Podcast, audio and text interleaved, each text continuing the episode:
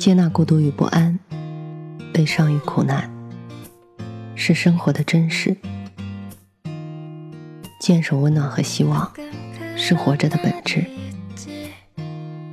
我相信，胸中装满深切的爱，生活就会灿烂千阳；内心保有沸腾，世界会为你绽放。愿我们在不期而遇的温暖中，满怀生生不息的期望。晚上好，我是 Mandy。今天的文章来自江强。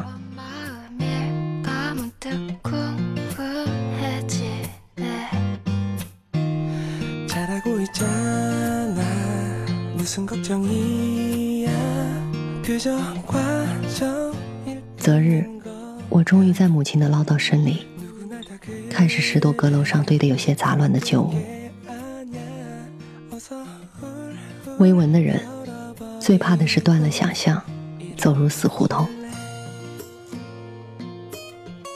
我为保有自己那算不上聪颖的字，休假时往往会窝在沙发里，听一下午的音乐，或是翻几页不太常看的插图版文书，又或是就那么躺着乱想一通，不去思虑得获取什么深刻的道理。试图在半梦半醒，尽量放空自己，故而用这天空闲的时间来整理，完成体力劳动。于我而言，也看作是一次头脑的小憩。这些旧物，大多是前两年搬家时带过来的老文集。或少年时一时冲动买下来的小玩物，有些年岁隔得遥远，还得重新查阅才明白其中内容。我突然被一本薄薄的、封面已有些泛黄的书所吸引，想不起究竟是何时买的它。我抖落灰，翻开，那是一个系列绘本，没有序言。画的像是关于一场旅行，全篇都是崎岖扭曲的建筑和紫蓝色的背景。故事里的主人公只有一个长发姑娘，干净面孔，素色围巾，单薄的身子和一件宽大且长的衣，像是随时都会有风从中间掠过，吹起他的衣角，也吹过他。时而优雅，却孤寂的背影，看上去虽是有些寂寥，画面又似乎是美好。只是，他回头，我看到他的眼，竟黑暗的不见底，也没有泪。他孑然一身，一直徘徊在那些分不清事物的空间里，顶着日月，寻寻觅觅。绘本的最后，他怀抱着一株花，淡黄色的硕大的花。他说：“这是属于我的，我自己的花。”我合上绘本，靠坐在墙根，揉着脖子，又念起了刚才看过的一幕幕图。为了寻找自己的花。他几乎走遍了世界的每个角落。他白色的鞋沾染了灰尘，不再如初般干净。他到达过最神奇的花园，见过最漂亮的玫瑰和最高贵的百合，但是他却没有停留，没有采摘。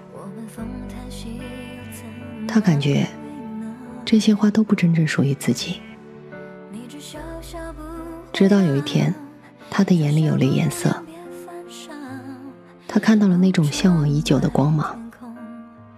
是的，那是他找到了属于自己的、足够美好的花。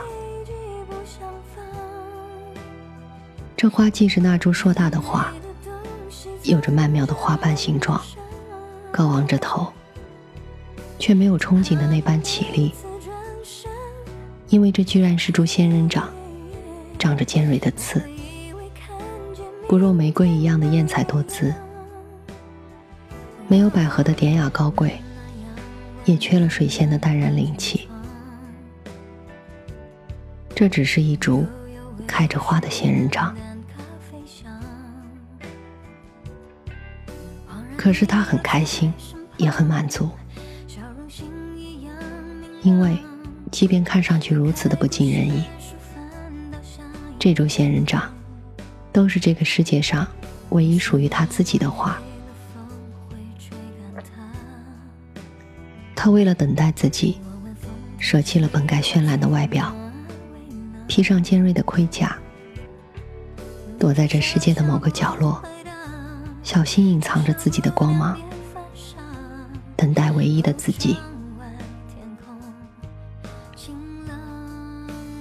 长发姑娘拥有着属于自己的花，闭上了眼睛，却笑了。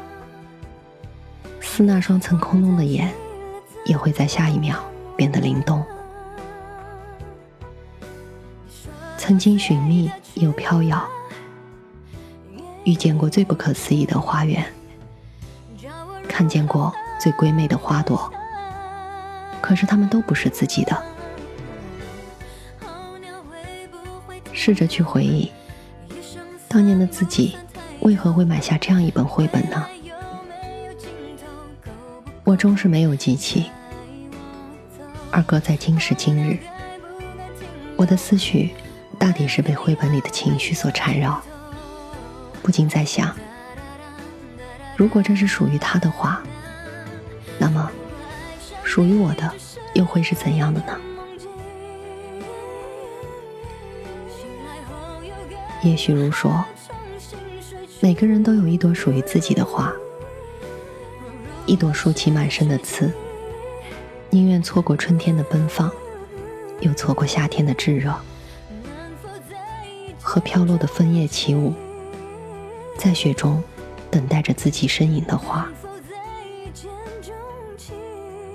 不漂亮，长着小小的刺，有时候会扎伤手指，但它一直被温暖的空气包围着，等待着。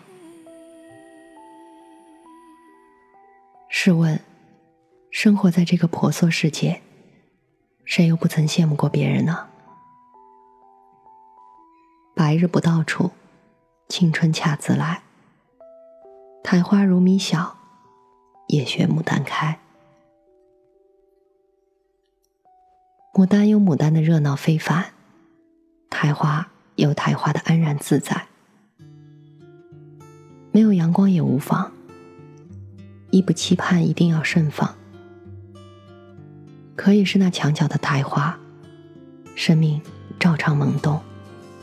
然后独自美丽，又或许，在城市不断追寻的自己，才是那株仙人掌。尝试自己保护着自己，任性却坚持，相信每一朵花都会有自己的枝桠，没有谁的色彩会是匮乏。即使他人弃你如草芥，视你如路边石子，也会有人爱你如宝玉。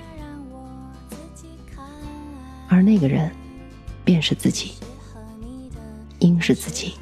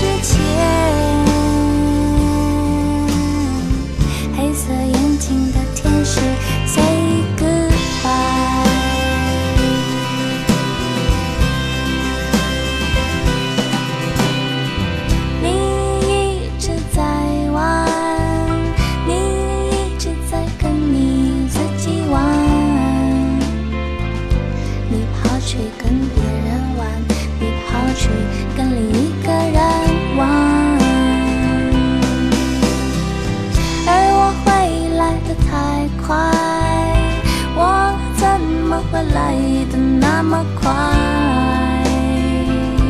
我怎么可以？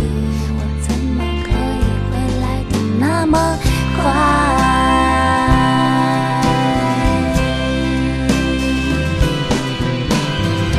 这个世界像雷丝般绕来绕去，直到……